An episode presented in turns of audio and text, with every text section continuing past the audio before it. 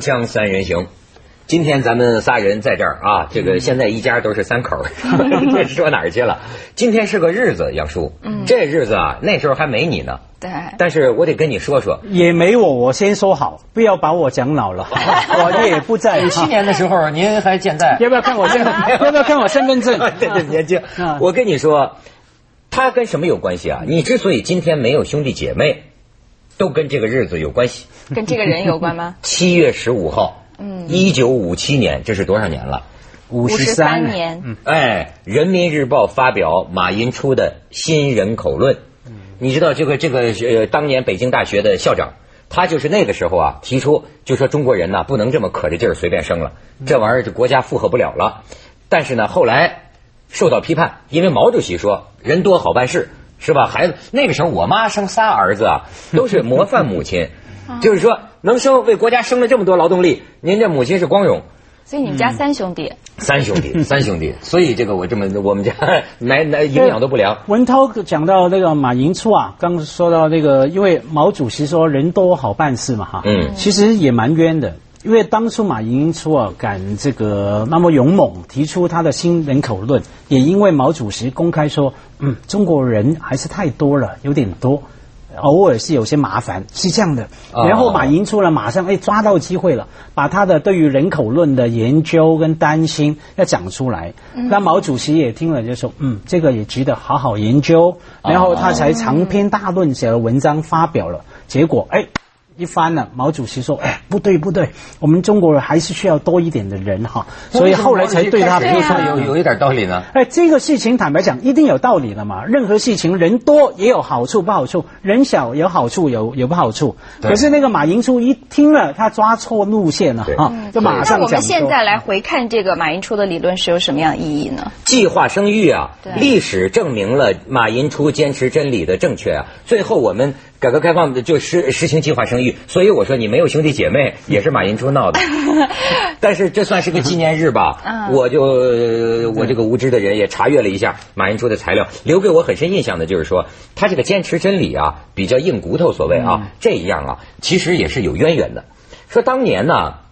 在解放前呢，国民党政府的时候，他在重庆大学演讲的时候，你知道吗？那个时候讲话，大概蒋介石不高兴吧？马寅初是什么？带着女儿和棺材去的，嗯，不是准备把女儿葬送了，带着女儿棺材去。他说，他就说啊，我可能就像当年闻一多不是就被特务暗杀了吗？嗯，他说我可能因为发表这个演讲被枪杀。他说，但是我就要让我女儿看看我是如何为了坚持真理被子弹打死的，所以他有这个气节。另外，我还了解一点他的这个八卦，就是因为历史的原因呢，这历史他们是老一辈子人是吧？他有两个老婆，过着和睦的生活，这个非常重要。而且说人口闹的，对对对。而且我们回顾啊，除了说那个关于他的人口理论哈，他指出了一些我们呃应该来预防的事情以外，另外我们也看得出啊，有些科学的推论推论，我们不能用政治来把它压下来的。嗯对像马寅初，除了说他被批判以以外呢，他很另外一个很惨的事是说，他写了七十万字的一个农村的考察。其实凭他的研究的头脑，那个书啊叫做农书。农川的学问的书哈，那个是非常重要的。可是他亲手把它全部消掉，哎把那个手稿全部消掉。本来里面有多少的宝藏哈，给我们对于农川的问题。今天我们才讲什么三农问题哈，其实他那时候早有预见哈。其实总体来说，我们对于知识的尊重，对于科学的尊重，我觉得今天嘛，七月十五号嘛，这一点我们应该好好去想想一想。其实你说今天说这个知识分子又互相抄袭了，呃，又没有什么学术良心了，呃，也还说用一个什么词儿叫什么犬犬儒啊，犬儒对吧？对对。呃，有人说呀，这个根儿啊，也早在焚烧农书的时候，可能也就埋下了，嗯，对吧？那那那个他确实，这知识分子。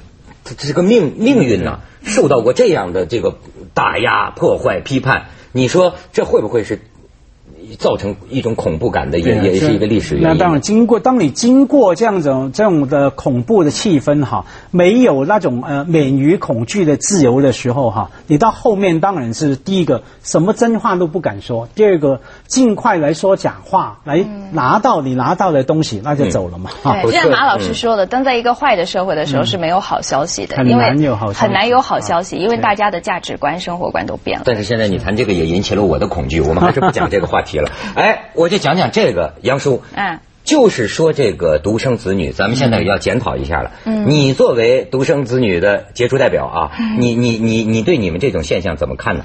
因为现在就是在检讨，就是是一胎还是二胎的政策。现在不是说如果两方都是八零后的啊，不是两方都是独生子女的话，未来是可以生两个的。我在我身边的人都是两种，再要不然就是说一定要很多的小孩，因为我们现在已经吃够了，就是没有兄弟姐妹的苦。我都觉得我们都是一个人长大的，特别孤单，非常羡慕，非常羡慕那种上有兄弟姐妹，然后这样的一种和睦相处的生活。就觉得出了什么事儿，哥哥可以顶着，姐姐可以顶着，有依靠的感觉。但我们从小就是竞争特别激烈，而且什么都要靠自己。第一，然后第二呢，要不然就是走极端，两个人都是奔事业、奔追求，不要小孩的。我就发现我身边的人这叫这两种丁丁克嘛？对丁克家。哎，你自己呢？我是喜欢要小孩的，我希望有一个和睦的大家庭，养一条狗，有一个大房子，然后和睦的相处。几个孩子？他看国家政策，如果国家允许你可着劲儿生，你准备生几个？呃，看我的身体状况。好家伙！还要看老公的身体状况啊，不要忘记。据说女人要一直这么生啊生啊生啊，大概是好像能生十几个。我上次看到一个七十多岁的、六十多岁的老太婆还生了一个，哎呦，我在想那是你榜样是吧？我倒是亲眼看过，以前我的外公啊，哈，他本来家里很有钱嘛，他承继了很大的财产，后来二世祖把他败个家败光了哈，败光以后那个年代五零年代流行什么呢？流行去呃当水手啊，跑洋放洋上船啊，啊。去去出去哈、跑船，然后呢就把他老婆放在香港，然后呢每一年那条船才来回来一次，那每一次他就留下一个小孩，连续十二个。我就看着我外外婆啊，生了十二个，可是还是龙精虎虎猛啊，精神龙精虎猛每天打麻将三十六圈没有问题啊。我有一次在网上看到一个照片，是四川的一个，据说是中国最大的全家福，五代同堂。他们家就是春节的时候聚集起来拍照片，就跟一个班级的集体照一样，规模超级庞大。哎呦，但是你说这个生啊生啊生啊，我就觉得他们现在都有人提出是不是二胎什么的哈，就是他这理由。可是我仍然是觉得中国好多的问题啊，就是人多，嗯，人多。你看啊，我跟你讲，他们最近这个呃都微博上都有这段子，你看这个现象，说现在的中国国情啊，孩子不能输在起跑线上，学生不能输在录取线上，领导不能输在阵线上，股民不能输在 K 线上，农村女人不能输在针线上，城市女人不能输在曲线上，所有男人不能输在前列线上。至于街上的行人，万万不能输在斑马线上。而且最近还有一个消息，你看啊，说中国国民党副主席，这台湾那边来的这个蒋孝严，哎，我觉得为咱们说心里话，蒋孝严说呀，这个到到大到大陆开会，他说呀，大陆景点的观光费用高，他说你们大陆所有的庙。都收费，我们台湾不收费。我觉得这点是的，这点是的。你这个庙你收钱，这个是吧？然后呢，说呃寺庙呃等历史老景点，老祖先留下来的不应收高费用。黄山、张家界、九寨沟自然景区都是自然创造的，是中华儿女共同享有的，不应收取高达三百元的门票。嗯，但是你看啊，在这个后头，大陆网友跟这个这个蒋孝严跟帖说，您不了解大陆的国情吧？如果不收费的话，恐怕这自然景区早被踩烂了吧？中国人多呀，而且不是一般意义上的多。蒋先生考虑到这个问问题没有？对，而且每年你看春节的时候，在广州火车站，那是号称全世界有史以来最大的人类周期迁移，就这么多的几十万农民工浩浩荡荡的从一个地方转移到老家，然后回来的时候再这样。但这就体现了中国特色嘛，劳动密集型产业。就像林毅夫在解读中国经济里面说的，我们中国就不能走就是技术密集型产业，因为我们就是人多，我们必须要充分利用这样一个比较优势，你才能发挥最大的一个价值。所以产出了富士康这样的优良产品，是吗？对，可可是话说回来，有时候哈、人多当然是个问题啊、像你说春节的时候人挤人哈、当然这劳动力的提供，廉价劳动力提供很好。可是有时候有些问题啊，是人力的安排出了问题。嗯，嗯，比方说呢，你那个呃假期的安排，嗯，假如每一年啊就把现在慢慢改善了哈，以前是一直说每一年很多没有假期的嘛。只有春节那几天，或说什么十一黄金周、五一黄金周，就把整个制度的安排，把所有人让他没有办法平常把它疏散出去了，集中那时候来动哈。所以基本上就是人的事情的安排的问题，不一定是人口的问问题。像文涛你说人多吗？可是中国很多地方人口根本不多啊。所以假如说你能够把那些地方有方法把交通运输弄得好。还有把经济发展起来，人不一定多嘛。没错，我去过一地方，人不多，塔克拉玛干沙漠，那玩意儿，我们送送两亿人口过去。两亿人，锵锵三人行，广告之后见。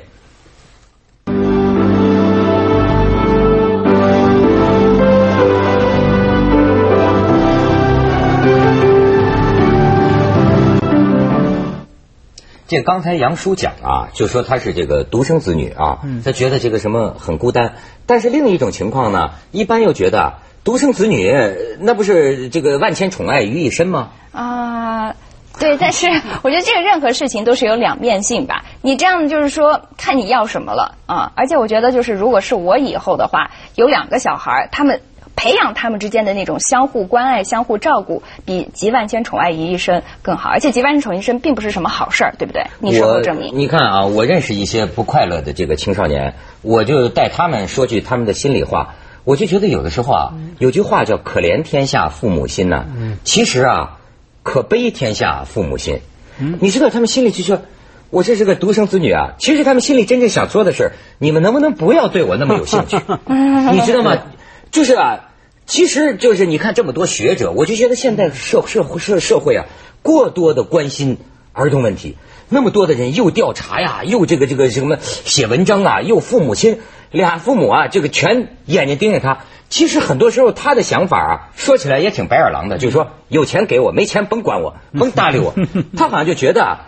我们之间没有个什么事情，你们不要老盯着我。甚至他觉得可怜他的父母亲，你们有什么生活乐趣吗？你们为什么不奔着你们自己的生活内容去呢？干嘛整天？眼睛盯在我身上呢？哎，我还想起来，就是中美父母啊，就是有一个差有一个笑话，就是说，如果一个美国小孩跟他的父母说：“我从小就要当超人，Superman。”他的爸妈一定说：“Good，你就是以后会是超人。”但中国人就是你甭傻了，你以后就是要去当医生，要去当什么什么，特别现实。所以你会发现，中国的小孩从小都特别刻苦努力，美国的小孩成天就玩。这中美的价值观不一样，美国人的生活观是 have fun，就一定要开开心心、快快乐乐。但因为我们从小。人多地少，资源特别少，所以我们必须要钻破头皮的去竞争，我们才可以得到更好的生活。对我那个最有发言权哈，也的确是像文涛刚说的，我女儿其实就独生子子女嘛，独生女哈，她也有抱怨说，哎呀，你们整天我跟她妈妈整天眼睛盯着她，就会有压力了哈。嗯。而且更重要是说，你说盯着她是一回事，还要看你是什么样的父母。坦白讲，假如你的父母越是专业人士哈，或者说或是所谓有些名气的人哈，他们压力越大嘛哈，所以说那个的确变成说担心下一代哈，好像看起来是万千宠爱在一身哈，可是他根本没有能力去面对这个挑战哈。几年前欧洲很有远见，欧洲人已经开了一个会议，很认真的讨论一个问题嘛，就说糟糕了，他们很早就发现研究了。二十年后，中国的领导人是独生子女，怎么办？我们怎么跟他打交道？啊，那独生子，对他们很担心。唯我独尊的，对对，他们因为听说中国的独生子女都是不善于跟人家沟通，还有这是从小被宠坏的，会乱发脾气的。万一三十年后独生子女成为领导人的时候，他一个不高兴，一按键。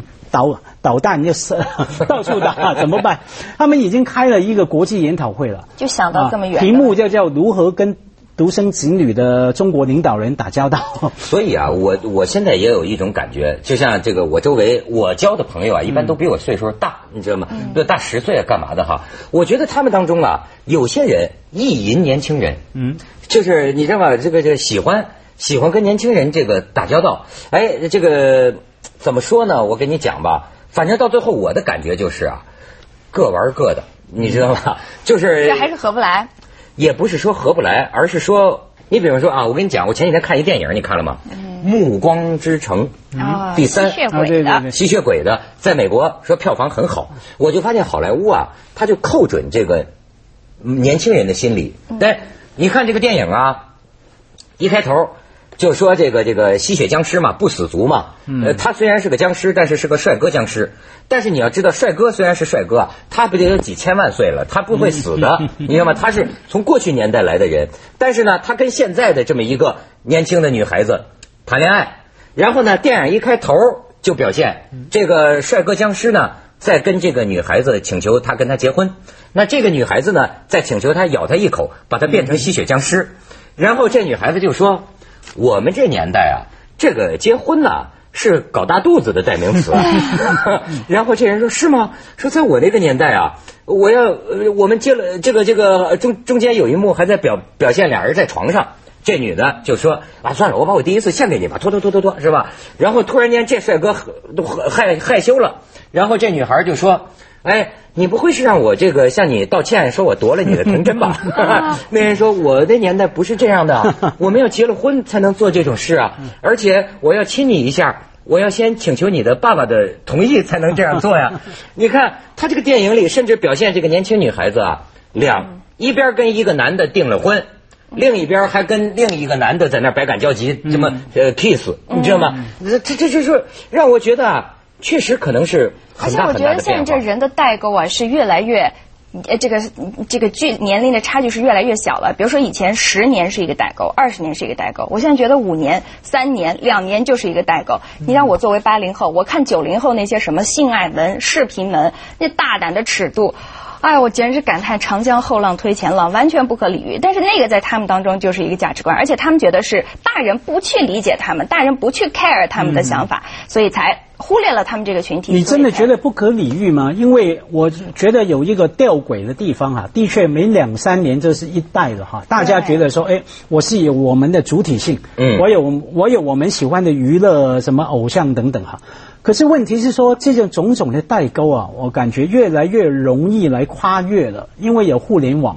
比方说，我现在我父母亲啊，讲话用语用讲很多潮语哈、都讲的比我新潮的，嗯很简单嘛，他们也上网嘛，还有打开电视、听收音机，完全那个讯息交流是非常畅通的。嗯嗯嗯一方面有代沟很多，另外一方面非常容易来穿越哈。其实沟通蛮蛮容易的。哎，贾奎把事儿说全面了，锵锵三人行，广告之后见。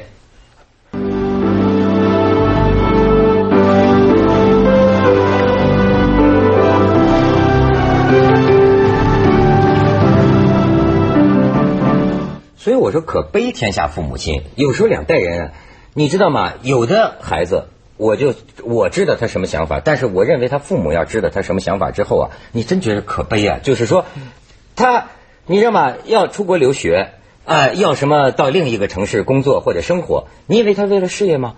我跟你讲，他就是为了逃开他的父母。嗯，你说他有时候现在两代人之间的关系可以变成这样。可是这个事情我感觉不一定是现在才发生嘛，一直以来父母跟子女之间这种逃离、反叛、背叛是永恒的斗争嘛。以前一样嘛，我们看很多文学家、科学家什么家什么家的，他的回忆录都是说，到了十多岁受不了了，一定要离开他的家庭，离开他父母，一样嘛。我怎么就没有这样的感觉？我是越大越觉得父母太好了，对我以前小时候觉得很反叛，爸妈让你学钢琴、学跳舞、学这个，然后以前因为爸妈都出去工作，就把我锁在家里面，小朋友叫我出来玩都出不去的，所以我小时候特别痛恨我爸妈，又让我学这个，剥夺了我的时间，然后又剥夺了我的朋友。但越长大，我越觉得就是父母当年对我的这些付出，对我今后一生都是很有益处的。所以你哎呦，长大了这说明你长大了，甚至长对对对甚至长老了。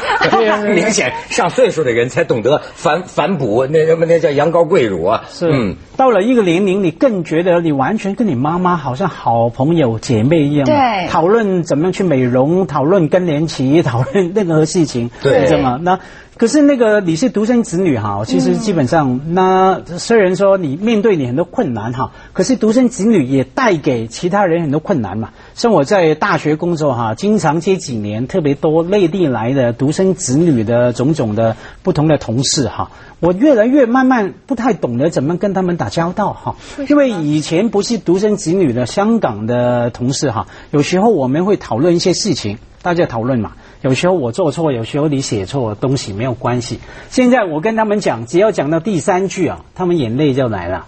就是我说，哎，这个好像不应该是这样写哦，我就开始看他脸色就变了。